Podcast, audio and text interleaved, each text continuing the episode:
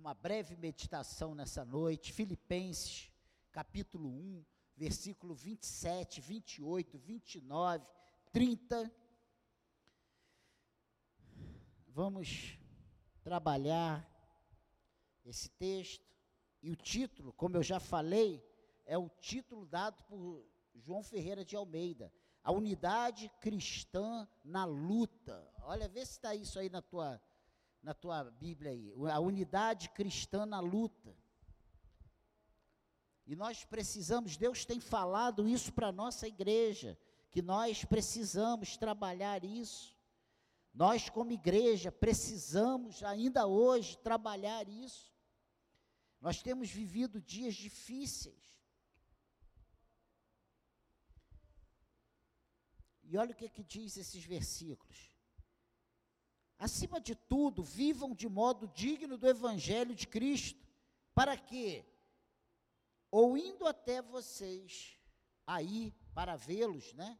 Ou estando ausente, eu ouça a respeito de vocês que estão firmes em um só espírito, com uma só alma, lutando juntos pela fé do Evangelho. E que em nada se sentem intimidados pelo adversário, pois o que para eles é prova evidente de perdição, para vocês é sinal de salvação, e isso da parte de Deus, porque vocês receberam a graça de sofrer por Cristo, e não somente de crer nele, pois vocês têm o mesmo combate que viram em mim, e agora estão ouvindo que continuo a ter. Olha o que, que Paulo diz. Filipenses é lá depois de Efésios. Então, se você ainda não achou, Filipenses, capítulo 1, versículo 27. Amém? A unidade cristã na luta. O que conseguimos ver nesses versículos que lemos? É a primeira pergunta como introdução para esse para essa mensagem breve de hoje, breve mensagem a unidade cristã na luta. Acima de tudo, vivam de modo digno do Evangelho de Cristo, para que,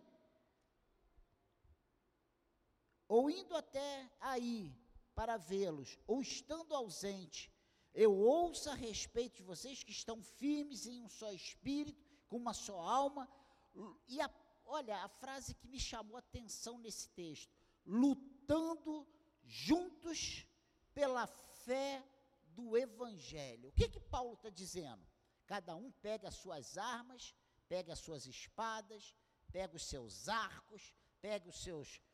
Naquela época nem tinha arma de fogo, sei lá se tinha.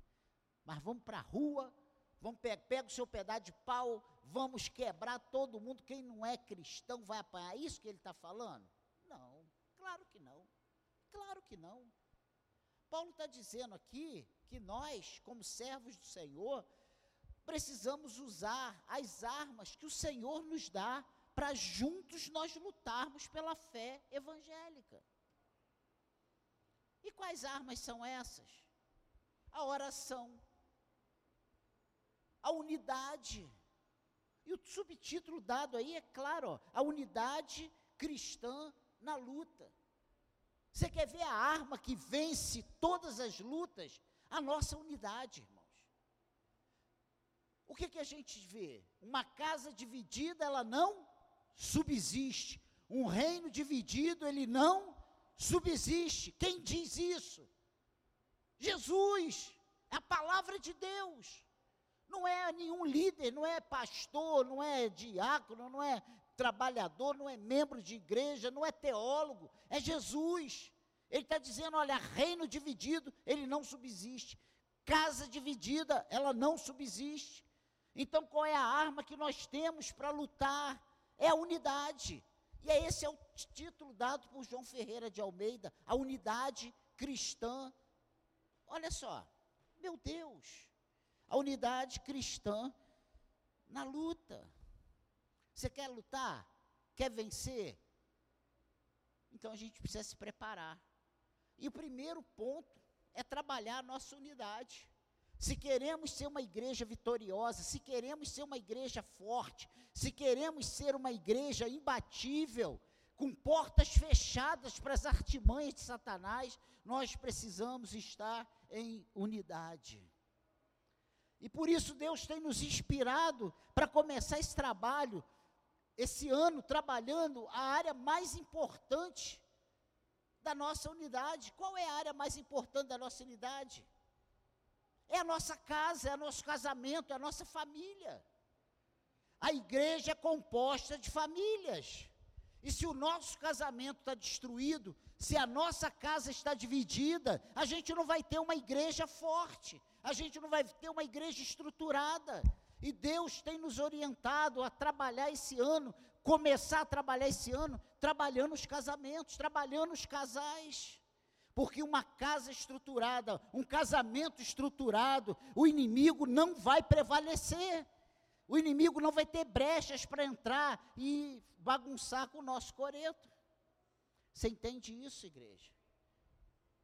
Não adianta a gente querer orar, não adianta a gente querer estar na igreja, dar dízimo e estar todos os cultos, porque só isso não, não, não é suficiente. A gente precisa estar com a nossa base, a nossa estrutura bem fincada. Se o próprio Senhor disse que uma casa dividida ela não subsiste, Imagina uma igreja dividida, ela vai subsistir?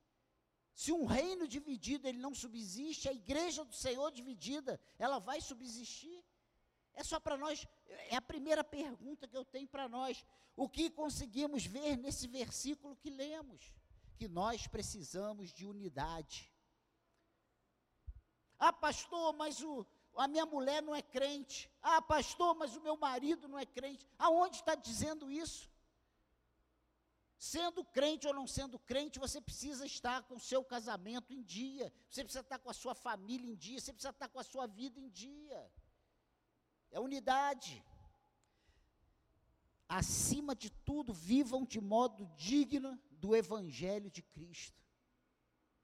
Se na sua casa é um furdunço, uma brigalhada, uma confusão, xingamento para lá e para cá, Vocês estão vivendo do modo digno? Estamos vivendo do modo digno do Evangelho?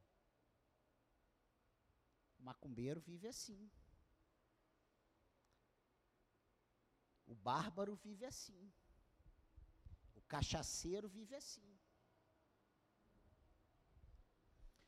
Uma grande preocupação em Paulo é a de que os filipenses vissem a unidade entre os crentes como uma consequência essencial do Evangelho. É isso que ele está dizendo.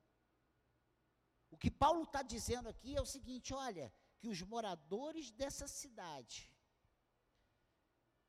que, a, que os moradores de Filipe, olhem para a igreja de Cristo e vejam algo que eles não têm dentro das suas casas. Vejam algo dentro da igreja que eles não encontram nos clubes, que eles não encontram nos bares, que eles não encontram nas festas. O Senhor tem falado com essa igreja todos os cultos dessa necessidade.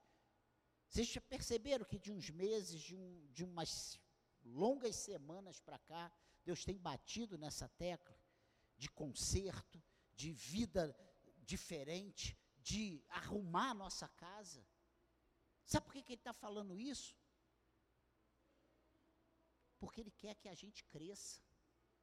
E a gente não vai crescer, ele não vai enviar pessoas, ele não vai fazer essa igreja acontecer como ele quer, se a igreja não estiver preparada para receber as pessoas. É uma questão de A mais B.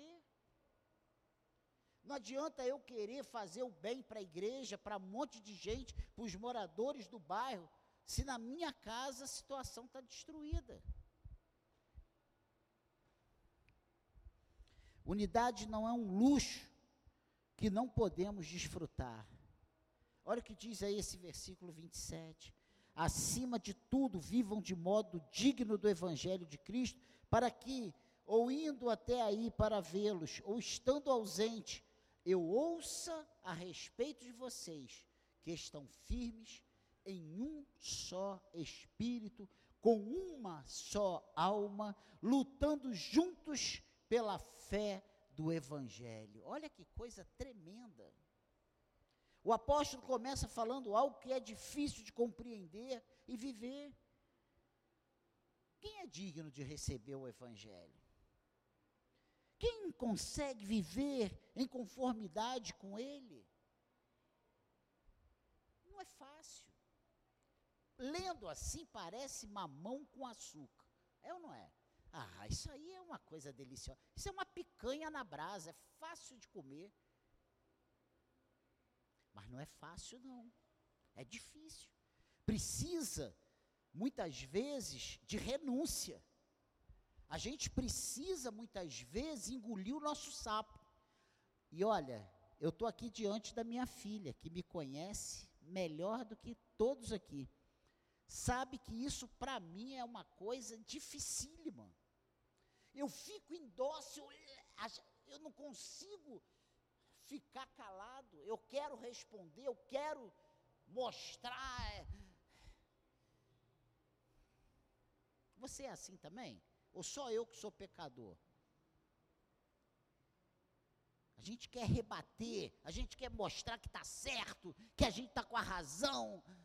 É só eu que sou assim, gente. Só, né, Guilherme? O Guilherme está ali dizendo só. Só eu que sou assim. Ninguém mais, todo mundo santo, só eu pecador. Senhor, tenha misericórdia de mim. Mas é difícil viver do modo digno do Evangelho. E olha o que, que ele diz: ele explica o que, que é esse viver de modo digno. Acima de tudo, vivam de modo digno do Evangelho de Cristo. E aí ele explica: para quê? Ou seja, para quê? para que indo aí para vê-los ou estando ausente, eu ouça a respeito de vocês que estão firmes em um só espírito, com uma só alma, lutando juntos pela fé do Evangelho. Ele não está dizendo aqui lutando juntos para comprar uma casa, um apartamento, lutando juntos para vocês irem para morar, morar lá na Zona Sul. Não, ele está falando para a gente lutar juntos pela fé, pelo Evangelho, pela obra de Cristo, pelo bom testemunho. Vocês já pararam para pensar qual era a, a, preocupação número um de Paulo? Paulo não estava nem aí se ele estava preso, se ele tinha roupa nova, se a roupa estava rasgada, se ele estava com frio. Ele se preocupava com o nome que ele carregava aqui, ó cristão, servo de Cristo.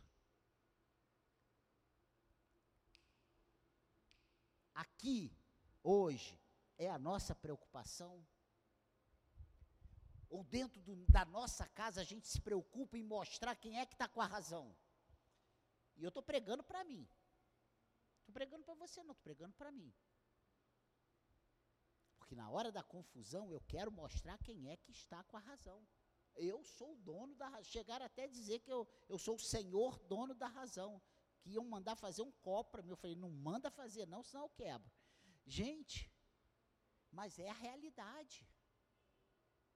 A gente não se preocupa com aquilo que o próprio Paulo ensina. Olha, será que não tem ninguém aqui que possa ficar com prejuízo sem levar os irmãos aos tribunais, a gente quer levar o marido ao tribunal, a gente quer levar a esposa ao tribunal, a gente quer levar o irmão ao tribunal.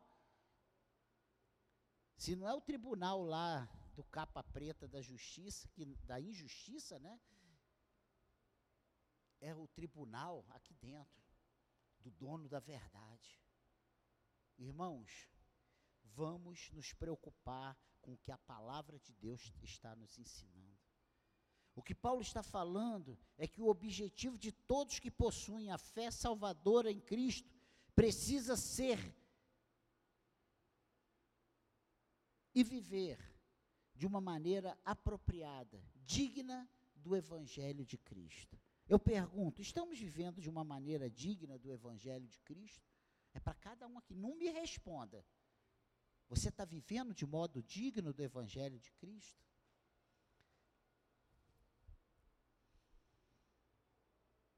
Lutar pela unidade cristã é uma maneira muito importante de vivermos de forma digna do Evangelho. E o apóstolo entendeu isso tanto que isso que ele repetiu, que isso foi repetido para várias outras igrejas esse assunto. Romanos 15, versículo 5. O que, que diz ali? Vamos lá. Romanos 15. Vamos lá, volta aí algumas páginas. Romanos 15. 5. Olha o que ele diz. Ora, o Deus da paciência e da consolação lhes conceda o mesmo modo de pensar de uns para com os outros, segundo Cristo Jesus. Olha o que, que ele está dizendo aqui: unidade. Olha o que ele diz em Efésios, volta lá, volta uma página. Efésios 4, versículo 3. O que, que ele está dizendo aí? Olha aí.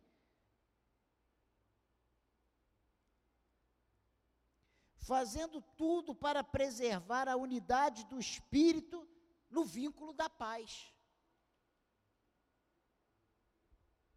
Olha o que, que, diz aí o versículo 13, desse mesmo capítulo 4 de Efésios.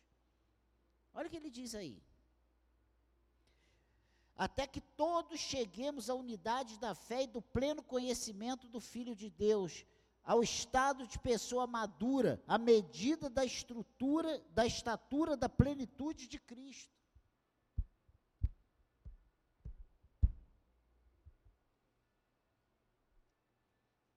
Essa necessidade é da Igreja Nova Vida, o Engenho de Dentro também.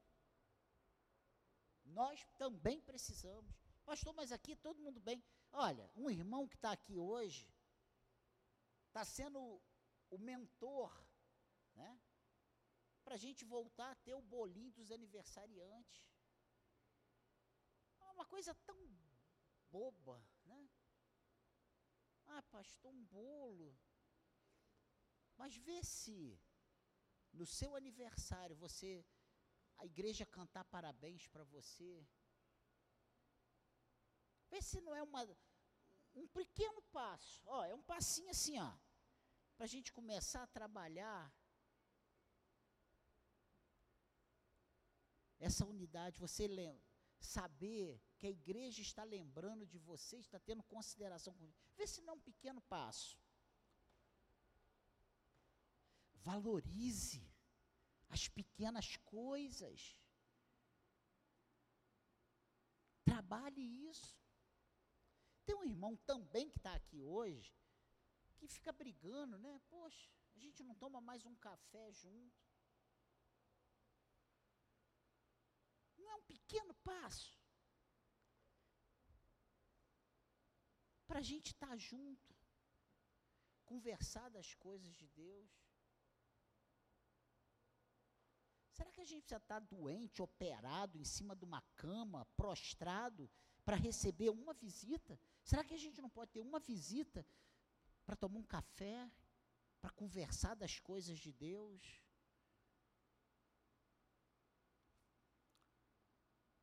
E sabe como as coisas grandes começam? Com os pequenos passos.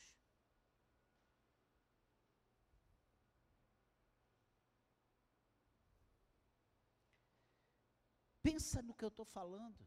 Valorize o que Deus está mandando falar hoje. Porque isso vai ser proveito, você vai fazer isso com um, vai fazer isso com o outro, vai fazer isso com o outro. Daqui a pouco, quando você chegar aqui, todo mundo, você já teve uma oportunidade de ter uma comunhão, de receber na sua casa, de ir na casa de alguém. Pense nisso. Isso faz parte da unidade. Tudo isso agrada a Deus, porque Ele diz: quer comais, quer bebais, ou façais qualquer outra coisa que seja para a glória de Deus. Então isso também é para a glória de Deus. Vamos, ah, mas aí só, o pastor só fala em comida. Não. Chega na tua casa, ora. Fala das coisas de Deus. Não abra sua casa só para ver futebol e fazer churrasco. Abra também para um cafezinho, para uma conversa. Eu costumo, em toda casa que eu vou, a gente, todo o assunto descamba para a Bíblia, para a palavra de Deus, porque nós somos de Deus, gente.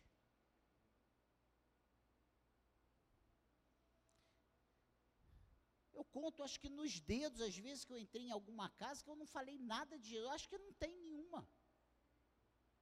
A gente ora, ou a gente conversa, a gente fala, a gente com, começa a conversar, e é uma conversa que vai fluindo, e o Espírito Santo vai trabalhando, e vem, porque nós somos de Deus, nós somos mensageiros de boas novas, nós fomos chamados para fazer isso, a pregoar as boas novas do Senhor, porque o Espírito Santo de Deus espera de nós, é isso, esse trabalho, a unidade cristã na luta. Porque se a gente não tiver unido, a gente sozinho, a gente não vence.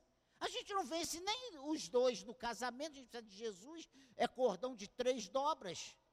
Duas dobras só arrebenta com facilidade. Quem fala isso não sou eu, não, é a Bíblia. Que tem que ter três dobras ali para não arrebentar fácil.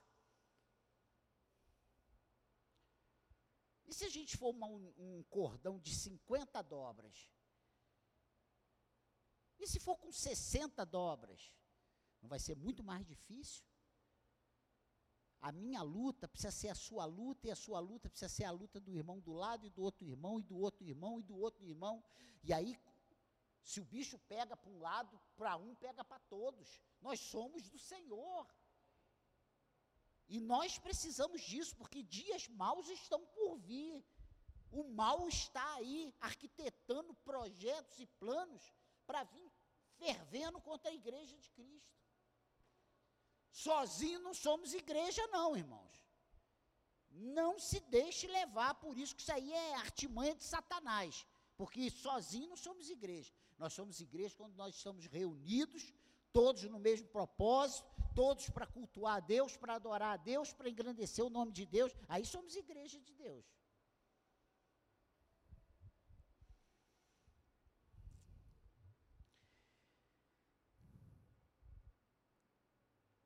Essa necessidade, eu já falei, é nossa. Não pense que eu estou falando aqui para as outras 280 igrejas da no, Nova Vida do Rio de Janeiro. Não, é para nós. Eu estou falando para engenho de dentro. Viver firme em um só espírito e uma só alma. Espírito e alma andam juntos. É isso que o grego nos mostra para essas palavras está mostrando um sinal de unidade, de estarem juntos. Faz parte da mesma pessoa. Precisamos nos unir para lutarmos contra os, os oponentes não cristãos. Lutar pela verdade do Evangelho. E o Fonte mandou para mim ontem, hoje, ontem, acho que foi ontem, hoje de manhã, um vídeo de um padre o que o padre falava, gente, é a verdade. Falando que 55% de todos os membros da igreja dele votaram no maledito, no comunismo. Quem é de Deus não vota em comunismo, gente. Nos princípios primeira, uma das primeiras, em dez dias o homem já tinha tirado o Brasil da lista dos países contra aborto. Ou seja, hoje nós somos um país a favor do aborto. Isso não é de Deus, isso é do demônio. Isso é, isso é a favor de assassinato. E os crentes estão comungando com isso, crentes de igrejas evangélicas. Aplaudindo. Vai aplaudir no braço de Satanás, porque vai para o inferno. Que é isso, pastor? O senhor está sendo radical. Eu não, é a Bíblia. Está dizendo aqui o quê? Espera aí. Unidade da fé. Acima de tudo, vivam de modo digno do Evangelho. Votar em quem é a favor de aborto, de homossexualismo, de liberação de drogas. Isso é lutar pela fé evangélica. Vai para a Bíblia.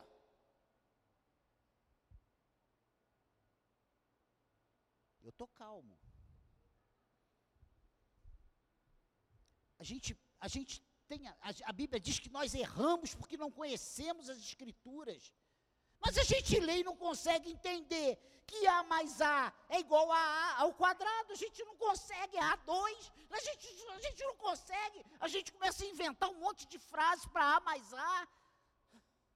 Pelo amor de Deus, gente.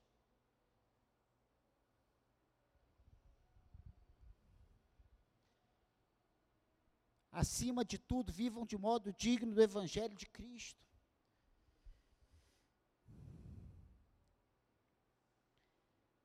Precisamos nos unir para, nos, para lutarmos contra os oponentes não cristãos. Lutar pela verdade do Evangelho. Amém, igreja? Então vamos avançar, porque é uma breve meditação. Eu estou em meia hora num versículo. Olha o que diz o versículo 28. Lutando juntos pela fé do Evangelho, versículo, e que em nada sentem intimidados pelos adversários, pois o que para eles é prova evidente de perdição, para vocês é sinal de salvação, e isto da parte de Deus. Não se envergonhe do Evangelho. Não se envergonhe de ser contra. Não se envergonhe de lutar pela, pela fé evangélica.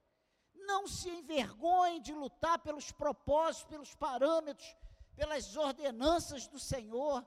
Você é de Deus. E o mundo jaz no maligno. Quem nós somos? Os crentes estão tudo batendo palma para as atitudes do mundo.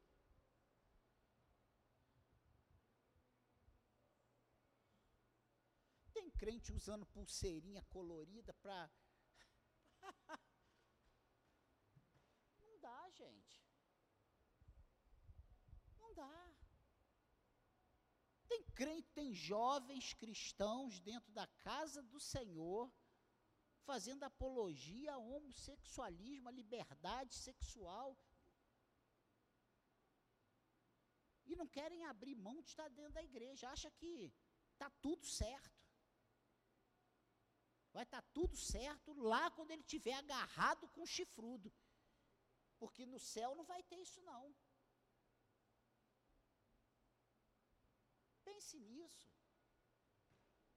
E eu, é o que eu falei, a gente não tem que jogar fora quem está nessa. Porque nós somos agentes de libertação, de salvação, de transformação. Nós temos que continuar nossa luta. Mas zero acordo com essa prática. Se não quer mudar, não quer largar, não pode ter guarita aqui dentro, gente. E que vá para a prisão, e que vamos para o processo, que vamos para a perseguição. Porque aceitar essas coisas é a mesma coisa estar tá aceitando o sinal da besta, bem na testa. Vamos entender o que a Bíblia diz. Está todo mundo preocupado com chip. Que é chip mais evidente do que o cristão fazendo apologia às coisas desse mundo que são malignas. Hoje tem mais crente se divorciando e traindo marido e esposa do que se casando, gente. Que isso? Nós somos cristãos. Quem mandou a gente escolher errado? Vai até o fim com a tua escolha, meu irmão. É gemendo e chorando e arrastando até você morrer. Ou então tu ora e fala, Senhor, leva porque eu não aguento mais. Eu acho que eu vou adotar aquela oração do Cláudio Duarte. Senhor, mata ele agora, porque ele quer ir em obediência à tua palavra, ele não quer mais ela, ela não aguenta mais, então fulmina agora, Senhor.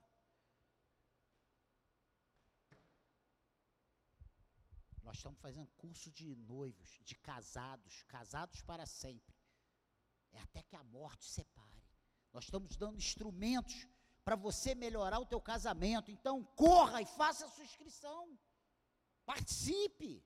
Ah, pastor, está legislando em causa própria. Não. Eu não estou ganhando um centavo com isso. Eu vou pagar. O meu, o meu jantar vai ser pago. Eu não tenho jantar 0800 porque eu sou o pastor titular da igreja. Não.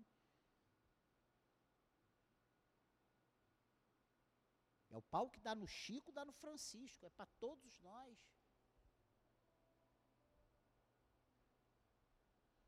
Nessa breve meditação, ele diz o que é no versículo 28? E que em nada se, se sentem intimidados pelos adversários, pois o que para eles é prova evidente de perdição, para vocês é sinal de salvação, isto da parte de Deus. Mesmo se as ameaças do mundo forem intimidadoras, o que vamos fazer? Não podemos recuar. Precisamos avançar nesse projeto chamado unidade, que requer resignação, sair muitas vezes no prejuízo, abrir mãos de vontades, e etc, e etc, e etc. Existe um porquê para a nossa unidade. Os inimigos do Evangelho serão destruídos e os cristãos serão salvos. Ninguém pode tirar de nós aquilo que foi dado por Deus, a vida eterna, a salvação. Amém, igreja? Por isso, a importância de permanecermos em união uns com os outros, contra o mundo, contra o pecado, contra as suas artimanhas, suas apologias. Versículo 29. Porque vocês receberam de, a graça de sofrer por Cristo e não somente de crer nele. Olha o que ele está dizendo aqui: a graça de sofrer por Cristo e não somente crer. Então o Evangelho é crer e sofrer. Ah, pastor, eu não consigo ver desse jeito. O que, que Jesus falou a respeito de Paulo? Para Ananias, quando ele estava cego. Senhor, mas ele está perseguindo a igreja. Não. É necessário que ele saiba o quanto custa sofrer por amor do meu nome. Olha só. Foi o que Jesus falou para Ananias, quando aparece o anjo, Jesus aparece para Ananias, mandando Ananias receber Paulo, orar por Paulo, e lá na casa onde Paulo estava. Entende isso?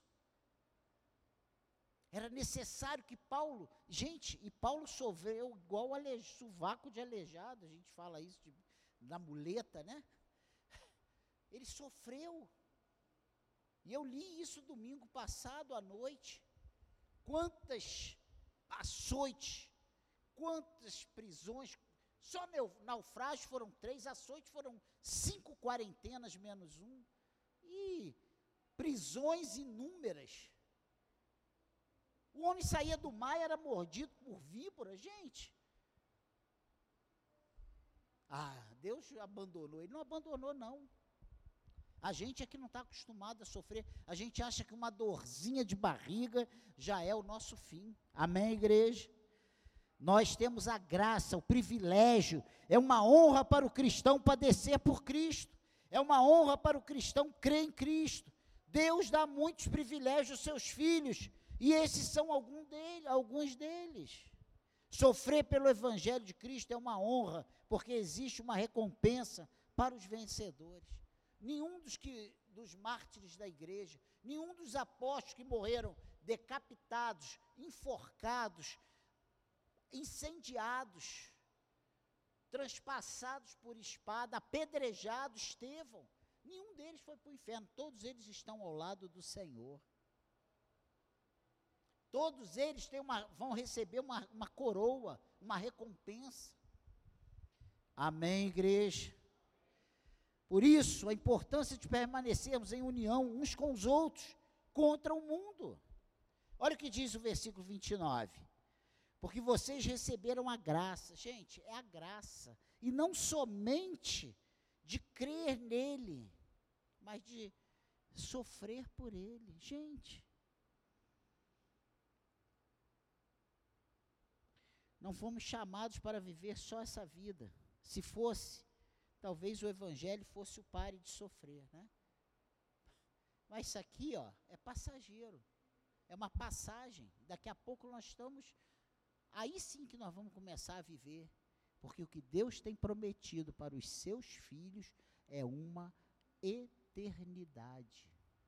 Não é um período de 50, de 100 anos, é uma eternidade. O que é uma eternidade diante de 100 anos nessa terra? A gente não vive, 100 anos a gente vegeta, 80 anos, que a gente ainda está, né, Fonte? 85 anos, Fonte, senhor das suas situações, está ali, eu olhei para ele, parece um policial, sabe? Braço cruzado, parece que ele está ali esperando, né, tirando um serviço. Pensa. 85, 90, 100. O que Deus tem prometido para os seus é vida eterna. Amém, igreja?